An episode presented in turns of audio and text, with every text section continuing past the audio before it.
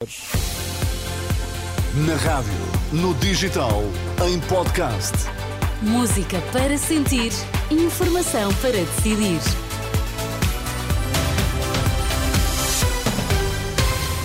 Notícias agora na Renascença. Para já, Miguel, os títulos em destaque. Falhas na organização das urgências hospitalares preocupam o bastonário da Ordem dos Médicos, que na Renascença denuncia vários erros. Chegaram ao Egito 28 bebés prematuros retirados ontem do Hospital Al-Shifa, em Gaza. As notícias no T3 com o Miguel Coelho. O bastonário da Ordem dos Médicos volta a criticar o plano de reorganização das urgências da direção executiva do SNS e mostra-se muito preocupado com as falhas que têm sido detectadas. Há 15 dias que o plano é divulgado semanalmente. No primeiro, a Ordem detectou cerca de 40 erros, ou seja, serviços e valências que deveriam estar a funcionar, mas que na verdade não estavam. No segundo, que está em vigor até ao próximo sábado, o bastonário Carlos Cortes já encontrou 20 situações que não correspondem à realidade e a análise ainda não está concluída. Ainda estamos a analisar o plano atual e já demos conta de várias informações que não correspondem àquilo que é a realidade neste momento do país. Portanto, não é um relatório fidedigno. E isso é preocupante porque dá uma uh, sensação de falsa segurança, uh, onde se refere ali que determinados hospitais estão a dar resposta quando não estão a dar, mas também junto dos vários agentes que colaboram na resposta de urgência, os hospitais circundantes desse hospital, mas também o INEM, o transporte de doentes, a linha SNS 24, que necessariamente tem que ter uma informação clara, correta e precisa, que neste momento não está a ser fornecida para esse relatório. No plano que está em vigor, a direção executiva do SNS indica 37 serviços de urgência com constrangimentos devido à falta de médicos. Segundo o bastonário, deveriam, na verdade, ser mais, porque, por exemplo, o Hospital da Guarda não tem resposta de medicina interna e de cirurgia todos os dias da semana, ao contrário do que consta do plano.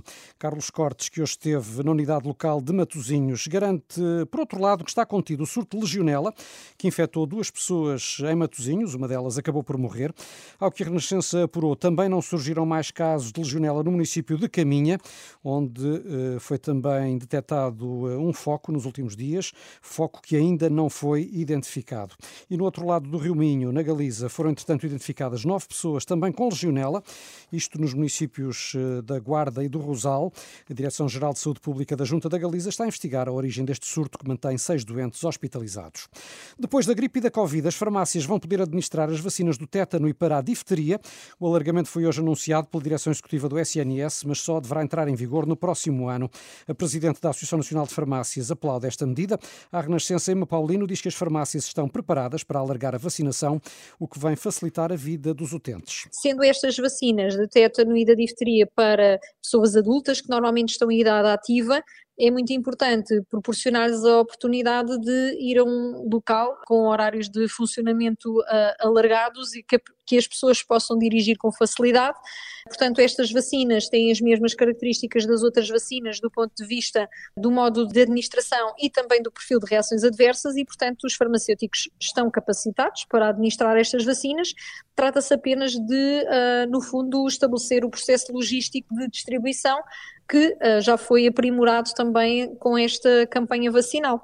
A Presidente da Associação Nacional de Farmácias, ouvida pela jornalista Anabela Góis, acrescenta, por outro lado, que há atrasos na implementação do programa de dispensa de medicamentos aos doentes crónicos, que só deve estar em vigor no início do ano.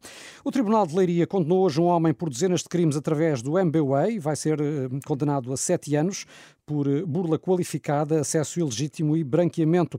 O arguído de 30 anos foi ainda condenado a pagar cerca de 12 mil euros a dois lesados. Chegaram ao Egito 28 bebés prematuros, retirados ontem de Gaza, do Hospital Al-Shifa. Mais de metade ficaram no hospital a cerca de 30 quilómetros do posto fronteiriço de Rafa. 12 bebés foram transportados de avião para o Cairo.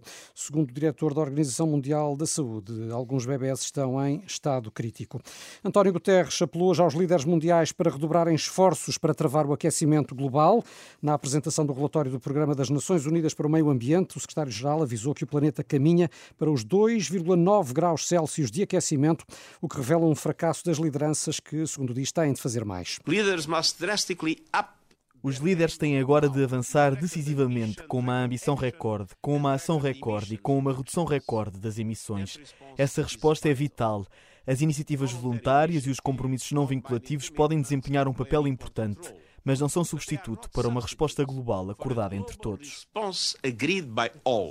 O apelo do secretário-geral das Nações Unidas a 10 dias da Cimeira do Clima que vai decorrer no Dubai. E hoje ficamos a saber, Miguel, que o número de crianças e jovens em Portugal caiu para cerca de metade no espaço de 50 anos. Somos o segundo país mais envelhecido da União Europeia. Foram dados divulgados pela Pordata a propósito do Dia Universal dos Direitos das Crianças. Portugal tinha 2 milhões e meio de crianças e jovens até aos 15 anos, isto até ao início dos anos 80, e esse número cai, entretanto, para cerca de 1 milhão e 300 mil sendo que destas crianças, aproximadamente um quinto são consideradas pobres.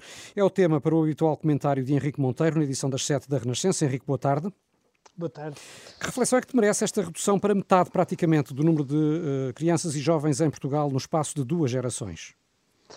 Bom, isto, por um lado, é uma, é uma chaga dos países mais ricos, porque, apesar das nossas dificuldades todas, ainda fazemos parte dos países mais ricos do mundo que é a falta de natalidade e, a, e a, o envelhecimento da população. Agora, o nosso é muito acentuado. Eu acho que nós, apesar de termos uma razoável, eh, um razoável apoio à natalidade, e, e, nomeadamente aos pais trabalhadores e tudo isso, depois temos uma rede de creches que é muito deficitária logo para, para as idades mais baixas, a partir de um ano e isso leva a que seja difícil um, um, para uma família ter, ter filhos e trabalhar ao mesmo tempo. Por outro lado, uh, temos também, não... temos também estes problemas da habitação, agora também os problemas no domínio da saúde, com as grávidas todos, muitas vezes sem saber problemas. a que hospital recorrer. Exatamente. Não é de facto um bom contexto para as famílias terem filhos. Não, não há um bom contexto. Uh, não há de facto um bom contexto e só isso é que explica que Portugal seja o segundo país mais envelhecido da Europa, porque não, não Portugal, aliás, que há 50 anos era um país relativamente jovem. Sim. E agora está, está em plena um crise demográfica. Está em plena crise demográfica. Mas a verdade é que raramente ouvimos os partidos uh, falar destas questões. Poderia ou, ou deveria, na tua opinião, ser uma prioridade da próxima campanha?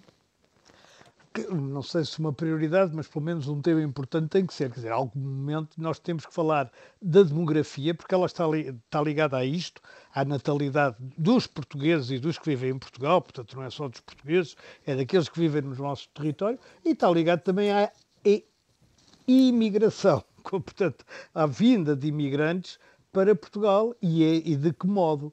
Isto são coisas que têm que ser absolutamente discutidas, porque nós estamos com tendência a decrescer a população cada, cada vez mais e nós precisamos de mais produção e de mais riqueza e de melhor distribuição e não de menos população, seguramente. Obrigado, Isso Henrique é um Monteiro, pelo teu comentário. Veremos se os partidos eh, de facto vão aproveitar a campanha também para colocar estas questões. Henrique Monteiro, presença habitual aqui nas edições das 7 da Renascença. São 7 e 8, tempo e trânsito para conferir já.